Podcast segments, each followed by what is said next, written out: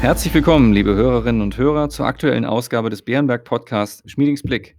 Diese Woche hören Sie erneut ein Anleger-Spezial mit einem weiteren Gast, der neben unserem Chefvolkswirt Holger Schmieding und mir die wichtigsten ökonomischen Einschätzungen mit einem Kapitalmarktblick ergänzen wird. Mein Name ist Klaus Newe und ich leite das Wealth Management von Bärenberg in Deutschland. Zu unserem heutigen Gast. Heute begrüße ich meinen geschätzten Kollegen Andreas Strobel, der in unserem Wealth and Asset Management für die Verwaltung insbesondere der deutschen Aktien verantwortlich ist. Er verantwortet dabei sowohl Vermögensverwaltungsmandate, wie beispielsweise unsere Mittelstandsstrategie, als auch den Aktienstrategie Deutschlandfonds. Hallo Herr Schmieding, hallo Herr Strobel. Hallo Herr Newe. Hallo Herr Newe. Das Jahresende rückt näher und daher trauen wir uns bereits an einen Rückblick. 2020 stand ja neben den US-Wahlen überwiegend im Zeichen der Corona-Krise. Herr Strobel, Herr Dr. Schmieding, wie ist die Lage der deutschen Wirtschaft nun, da der letzte Kalendermonat angebrochen ist? Nun, die Lage ist sehr durchwachsen. Zunächst einmal Oktober war noch ein richtig guter Monat mit einem Einzelhandelsumsatz 7,5 Prozent mehr als im Vorjahr. In der Industrie haben wir im Oktober mehr Aufträge bekommen als im Monat davor, plus drei Prozent. Auch die Produktion im Oktober war drei Prozent höher als im Vormonat. Also der Start ins vierte Quartal war wirklich gut. Aber dann kamen im November die neuen Restriktionen, die jetzt im Dezember ja verlängert wurden und die teilweise noch nachgeschärft werden. Insgesamt wird die deutsche Wirtschaftsleistung wohl im Schlussquartal dieses Jahres etwas zurückgehen, vielleicht um ein Prozent. Und vermutlich dürfte es auch Anfang nächsten Jahres eher wackelig weitergehen. Es ist zu befürchten, dass nach den Weihnachtsfeiertagen die Restriktionen noch einmal verschärft werden müssen. Aber das ist die Lage, das ist der Ausblick für die dunklen Monate jetzt. Es sieht so aus, als würde es ab dem Frühjahr dann wieder deutlich besser werden können. Da hilft zum einen das Wetter dabei, heller, sonniger, wärmer, um das Virus einzudämmen. Zum anderen helfen die Impfstoffe. Zum dritten hilft die Weltkonjunktur. Also der Ausblick ist positiv, die Lage ist durchwachsen. Wie Herr Schmieding schon gesagt hat, die Lage ist sicherlich für die deutsche Wirtschaft schwierig. Die Pandemie ist noch nicht vorbei und gerade die sich stetig verändernde Lage stellt die Unternehmen vor täglich neue Herausforderungen. Die Visibilität bleibt gering. Auch werden wir in 2021 deutlich steigende Insolvenzen sehen. Dennoch ist eine generelle Aussage meines Erachtens schwierig. Vielmehr ist es eine Frage, in welchem Markt das Unternehmen tätig ist oder wie auch die Marktstellung ist. Viele Teile der deutschen Wirtschaft sind strukturell und finanziell sehr solide aufgestellt. So hat sich die Eigenkapitalquote bei vielen Unternehmen seit der Finanzkrise Jahr für Jahr verbessert und liegt über dem Niveau vieler Nachbarländer. Und die deutsche Wirtschaft hat einen großen Vorteil, die Stärke des Mittelstandes. Da sprechen Sie ein Thema an, was wir heute auch anschauen wollen. Dazu vielleicht einmal zurück zu Ihnen, Herr Schmieding, mit der Frage, ist denn dieser deutsche Mittelstand wirklich so einzigartig? Nun, einzigartig ist er nicht. Wir haben ähnliche Strukturen auch in der Schweiz, in Norditalien und einigen anderen Regionen. Aber er ist schon etwas Besonderes. Aus historischen Gründen ist Deutschland weniger zentralisiert als andere Länder wie Frankreich oder Großbritannien. Es gibt bei uns weniger Konzentration auf eine traditionelle große Hauptstadt. Das ist ein positives Erbe der Vielstaaterei, dass wir eben viele Zentren haben im Lande. Wir haben auch ein breit aufgestelltes Erziehungswesen, das nicht auf wenige Exzellenzuniversitäten ausgerichtet ist und das viel Wert auf eine solide betriebliche Ausbildung legt nicht. Facharbeiterkultur ist etwas, das es nur in wenigen Ländern so gibt wie in Deutschland. Der Mittelstand in Deutschland ist oftmals Weltmarktführer. Es gibt eine Statistik, der zufolge es insgesamt etwa 2700 Hidden Champions auf der Welt gibt. Also kleine, mittlere Unternehmen, die in ihrer kleinen Nische Weltmarktspitze sind. Und von diesen 2700 sind knapp die Hälfte in Deutschland angesiedelt. Okay, das macht deutlich, dass das für Sie als Fondsmanager, Herr Strobel, eine besondere Herausforderung ist.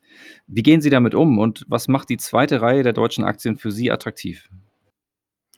Ich glaube, wie der Herr Schmieding erwähnt hat, das Besondere am deutschen Mittelstand ist A, die Breite und B, die Innovationskraft dieser Unternehmen. Die Unternehmen des Mittelstandes erwirtschaften in Deutschland mehr als jeden zweiten Euro der Netto-Wertschöpfung und Deutschland ist ganz klar die Nummer zwei bei Patentanmeldungen hinter den USA. Viele dieser Unternehmen verfügen dabei über führende Marktpositionen. Die meisten dieser Unternehmen sind in der Öffentlichkeit nahezu unbekannt. Häufig ist es ein konkretes Produkt, welches hinter dem Erfolg eines Unternehmens steckt. In dieses haben die Unternehmen über Jahre und Jahrzehnte hin konsequent investiert und so ihre führenden Marktpositionen aufgebaut. Früher wurden diese Unternehmen oft abfällig als Nischenplayer bezeichnet. Heute bezeichnet man sie als Hidden Champions und die Anzahl ist groß. Aber diese Unternehmen konzentrieren sich auch nicht nur auf einen Sektor wie Maschinenbau, sondern sind genauso im Bereich IT oder auch im Bereich der Gesundheitsunternehmen zu finden. Oftmals sind die Gründer bzw. deren Familien weiter an den Unternehmen beteiligt. Das erlaubt eine längerfristig ausgerichtete Unternehmensstrategie, als es bei vielen managementgeführten Großkonzernen der Fall ist. Damit besteht aber auch eine größere Koppelung der Interessen an die Aktionäre. Wichtig ist aus meiner Sicht auch, dass strukturelle Trends durch Krisen wie die Finanzkrise oder die aktuelle Covid-Pandemie noch eine Beschleunigung erfahren. Das gilt besonders für Themen wie Digitalisierung. Hier bieten mittelständische Unternehmen für ihre Kunden führende Lösungen und bekommen durch die Krise sogar einen leichten Rückenwind. Damit wird in meinen Augen deutlich, die Innovationskraft und die damit entwickelten technologisch führenden Produkte sollten es diesen Unternehmen nach der Krise ermöglichen, wieder gutes Wachstum zu zeigen, das oftmals über den Wachstumsraten der Großkonzerne liegt. Dann erlauben Sie mir eine Nachfrage, Herr Strobel. Es gibt ja im Gegensatz dazu zahlreiche große Unternehmen mit sehr hohen Cashbeständen und generell im Moment sehr, sehr viel Geld im Markt. Wie können sich kleine Nischenplayer oder, wie Sie anders sagten, Hidden Champions vor dem Markteintritt eines solchen finanzstarken Big Players schützen? Der beste Schutz ist meines Erachtens der eigene Erfolg. Gute Produkte mit attraktiven Margen bei gleichzeitiger hoher Kosteneffizienz führt in der Regel zu guten Wachstumsraten bei Gewinnen. Diese werden in der Folge auch von den Kapitalmärkten entsprechend mit einer höheren Bewertung honoriert. Man darf aber auch nicht vergessen, dass viele Unternehmen selbst über eine sehr solide Bilanzposition verfügen. Diese Bedeutung einer starken Bilanz wird in meinen Augen in nächster Zeit noch zunehmen. Wie besprochen, wir werden einen Anstieg der Insolvenzen in der nahen Zukunft sehen.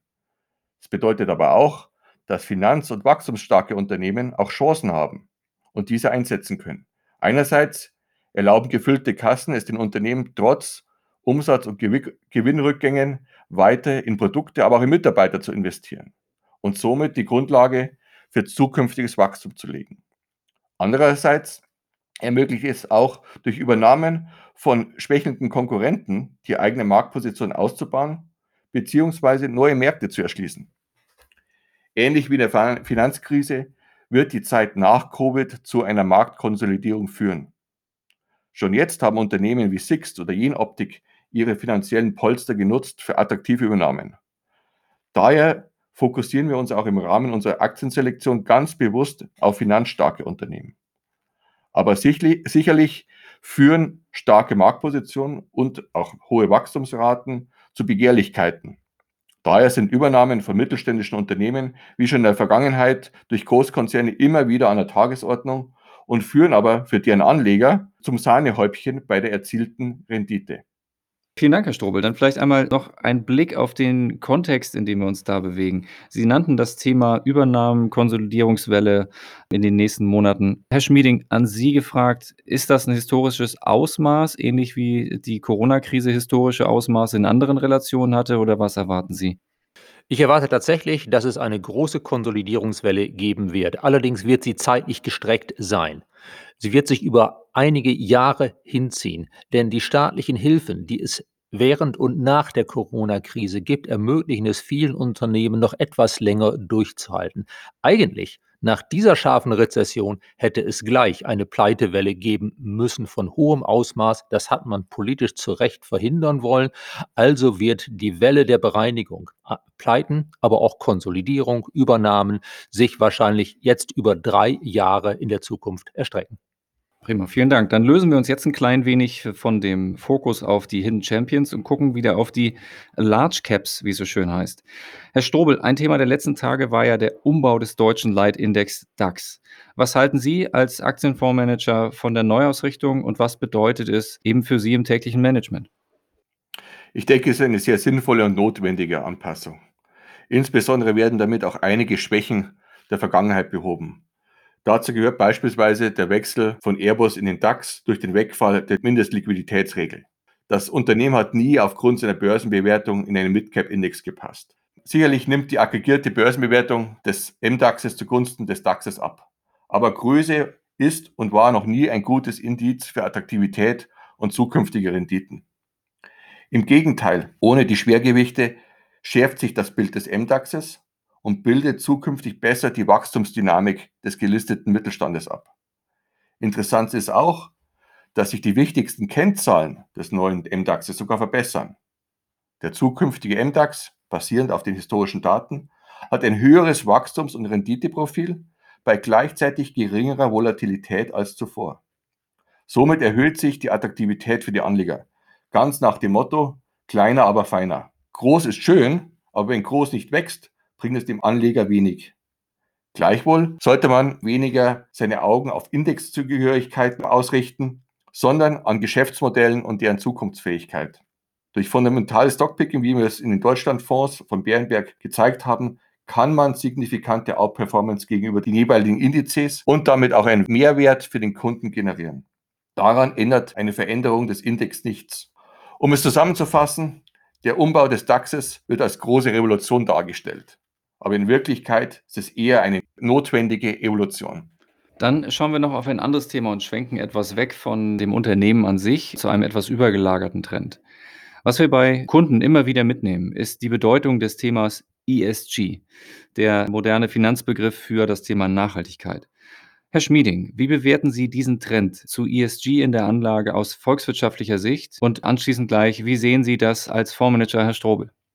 Ja, das Kürzel ESG steht für drei Aspekte der Nachhaltigkeit, also Umwelt, Environment E, Soziales, das S, gute Unternehmensführung, das G. Das sind keine vorübergehenden Modeerscheinungen. Das sind Trends, die uns zum Glück noch für längere Zeit beschäftigen werden. Sie machen Sinn. Wirtschaft und Unternehmen passen sich an gesellschaftliche Trends an. Sie tragen sie und prägen sie. Das erleben wir, das werden wir weiter erleben. Dass Kunden das Thema immer stärker an uns herantragen, spricht hier auch dafür, es gibt eine breite Diskussion, die eben auch Unternehmen betrifft, die von Unternehmen mitgestaltet wird. Es ist nicht immer leicht, sich umzustellen in der Wirtschaft. Der Ausstieg aus der Kohle zum Beispiel hat natürlich auch Verlierer. Aber letztlich zahlt sich nachhaltiges Wirtschaften auf Dauer aus. Und je früher man sich anpasst, desto eher kann man dann auch nachher auf anderen Märkten damit werben oder da herausragende Leistungen zeigen, indem man eben bereits die Schmerzen der Anpassung hinter sich gebracht hat und die Produkte hat, die halt entsprechend nachhaltig sind. Also der Trend ist volkswirtschaftlich alles in allem trotz einiger Anpassungskosten zu begrüßen. Wenn ich das Ganze aus Investorensicht betrachte, glaube ich, muss man verschiedene Aspekte berücksichtigen. Für die meisten Familienunternehmen im deutschen Mittelstand ist nachhaltig kein neues Thema oder Schlagwort, sondern eigentlich Teil ihrer DNA und ihrer Unternehmensstrategie. Viele eigentümergeführte Unternehmen denken meist in deutlich längeren Zyklen als größere managementgeführte Unternehmen. Auch wenn es kurzfristig vielleicht nicht der Profitabilitätsmaximierung zugutekommt. Nachhaltige Produkte und Unternehmensentwicklung steigern aber auch die Bindung der Mitarbeiter. Und das ist insbesondere in Deutschland ein großes Thema. Hier kommt wieder das Wort Fachkräftemangel zum Tragen. Nur durch nachhaltiges Handeln im Einklang mit den Interessen aller Stakeholder kann man einen langfristigen Unternehmenserfolg garantieren. Aufgrund dessen ist ESG bei der Analyse für uns nicht eine Pflichtübung, sondern ein wichtiges Instrument zur Bestimmung der langfristigen Wettbewerbsfähigkeit der Unternehmen. Wichtig ist aber auch hier, dass man sich nicht nur auf die klassischen ESG-Ratings von Anbietern wie MSCI verlässt, sondern seine eigenen Analysen durchführt und im engen Austausch mit den Unternehmen und den Unternehmenslenkern ist. Grund dafür ist, dass Small Caps oftmals zu Unrecht schlechte Ratings erhalten, schlechtere als Blue Chips oder sogar das Raster fallen. Oftmals fehlen ihnen einfach die Ressourcen, um die geforderten Fragebögen und die Dokumentation zu erfüllen. Das führt dazu, dass die Nachhaltigkeit von vielen kleinen Unternehmen deutlich unterschätzt wird. Auch wenn ESG zuletzt stark in Mode gekommen ist, war es für uns immer zentraler Bestandteil einer soliden, fundamentalen, ganzheitlichen Aktienanalyse. Dann schwenken wir noch einmal fast schon am Ende unserer Zeit heute, Herr Schmieding, zurück. Das Thema ESG als Trend wird ja auch so ein bisschen untermauert durch den EU Green Deal. Wie schätzen Sie ein, wird dies diesen Trend beschleunigen oder einfach verstärken? Zunächst einmal zeigt ja der Wunsch der EU, die Corona-Hilfen sehr nachhaltig einzusetzen und dadurch nachhaltiges Wirtschaften zu fördern. Das zeigt, wie wichtig das ist. Es geht um große Summen Geld in diesem 750 Milliarden Fonds und es sieht tatsächlich so aus, als würden die Investitionspläne, die Länder einreichen oder vorbereiten, relativ grün angestrichen sein. Wann genau die ersten Zahlungen aus diesem Fonds fließen, ist ja derzeit noch unklar. Polen und Ungarn sträuben sich ja gegen die Rechtsstaatlichkeitsklausel, die es geben soll. Aber die Europäische Union wird diese Frage so oder so in Kürze klären können. Insgesamt zeigt sich mit diesem Programm, dass tatsächlich durch die öffentliche Hand, die öffentlichen Investitionen der Trend Richtung Nachhaltigkeit verstärkt wird in Europa. Lieber Herr Schmieding, lieber Herr Strobel, vielen Dank für Ihre heutigen Einschätzungen. Gerne. Sehr gerne. Liebe Hörerinnen und Hörer, wir sind am Ende unserer Zeit. Vielen Dank für Ihr Interesse. Wir hoffen, das Zuhören hat Ihnen Spaß gemacht und die eine oder andere Erkenntnis gebracht. Wenn Sie Fragen oder Anregungen haben, schreiben Sie uns gerne eine E-Mail an schmiedingsblick.beerenberg.de. Bleiben Sie gesund und bis kommende Woche.